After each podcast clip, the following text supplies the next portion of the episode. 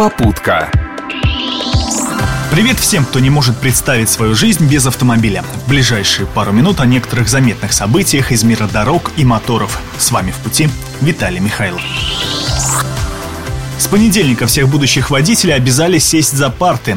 Премьер Дмитрий Медведев подписал постановление правительства, которое меняет правила выдачи водительских удостоверений. Теперь права смогут получить только выпускники автошкол. Раньше ведь было как? Натренировался ты на родительской машине заезжать в гараж, парковаться у дома или ездить на дачу по грунтовке. Выучил знаки и разметку, а особо дотошные даже сигналы регулировщика свободное от работы время.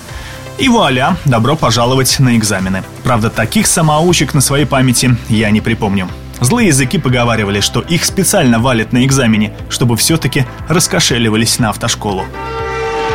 Теперь же, даже если ты с детства не путаешь сцепление и тормоз и уверенно переключаешь передачи, сдать на права тебе позволят только после обучения в автошколе. По идее, это сделано для того, чтобы за руль садились стопроцентно подготовленные водители. Хотя вряд ли наши автошколы могут поручиться за каждого из своих выпускников, что те на зубок знают ПДД. Главный совет, который я, например, запомнил после вручения прав, купите себе старенькие «Жигули», а лучше АКУ и ездите потихонечку. Ну, чтобы дешево отделаться, ежели что. Проблема всех современных автошкол – упор на теорию, а не на практику. Именно поэтому, согласно утвержденным недавно требованиям, количество занятий за рулем значительно увеличено. При этом у каждой автошколы должны отныне быть свой автодром или оборудованная площадка. Минимум 24 сотки. Пока из 56 учебных заведений для будущих водителей в нашем регионе новым правилам соответствует только 9. Правда, даже наличие автодрома не спасает от человеческого фактора. Ну, представьте, надоело преподу в 20-градусный мороз наблюдать, как ты не можешь проехать змейку. И все, конец занятию.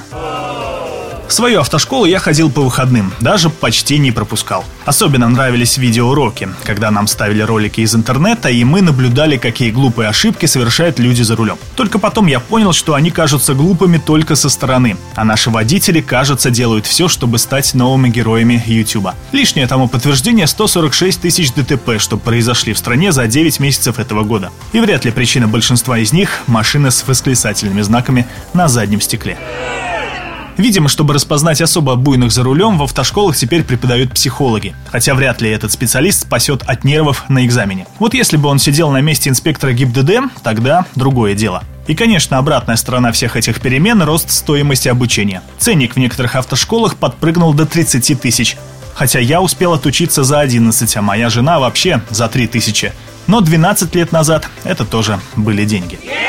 С другой стороны, что переживать? Лет через 30 автошколы вообще могут исчезнуть как вид. Просто автомобили тогда научатся ездить сами, без водителя. Как прогнозируют аналитики, уже к 2032 году половина машин в мире будет оснащена автопилотами. Руль, газ и тормоз заменят всего две кнопки – вперед и назад.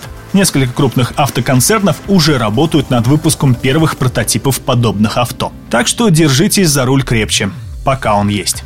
На сегодня это все. Услышимся через неделю. Удачи в пути. Попутка.